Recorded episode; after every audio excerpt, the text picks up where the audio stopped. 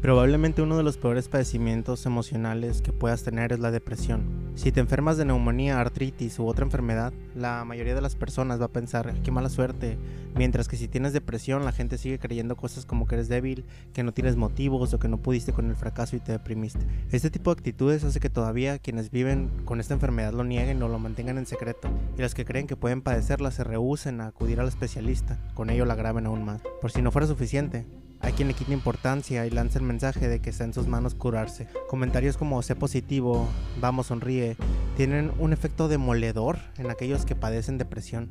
Otros utilizan esta palabra como sinónimo de tener un mal día o sentirse bajo de ánimos. Consecuentemente muchos piensan que está en manos de la persona deprimida al salir del agujero oscuro.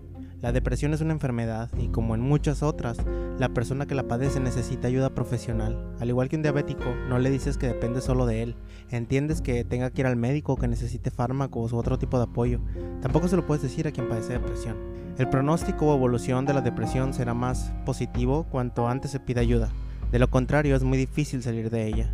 Cada vez hay más datos que prueban cómo el hipocampo y el córtex prefrontal del cerebro de los pacientes con depresión se hacen más pequeños. La depresión también desequilibra químicamente nuestro cerebro, nos desbalancea las sustancias encargadas de proporcionarnos la energía y motivación para desarrollar las actividades más rutinarias. Esto hace que sean afectados desde los patrones del sueño y apetito hasta tener la energía para darse una ducha. Para entenderlo mejor, el estado de ánimo depende en parte de una serie de sustancias químicas que están en el cerebro, los llamados neurotransmisores. Si esos no están en los niveles adecuados, dejamos de sentir placer por las cosas, no tenemos energía para llevar a cabo nuestras rutinas cotidianas y la visión del mundo se vuelve mucho más pesimista. Consecuentemente, nuestro estado de ánimo se desmorona vertiginosamente.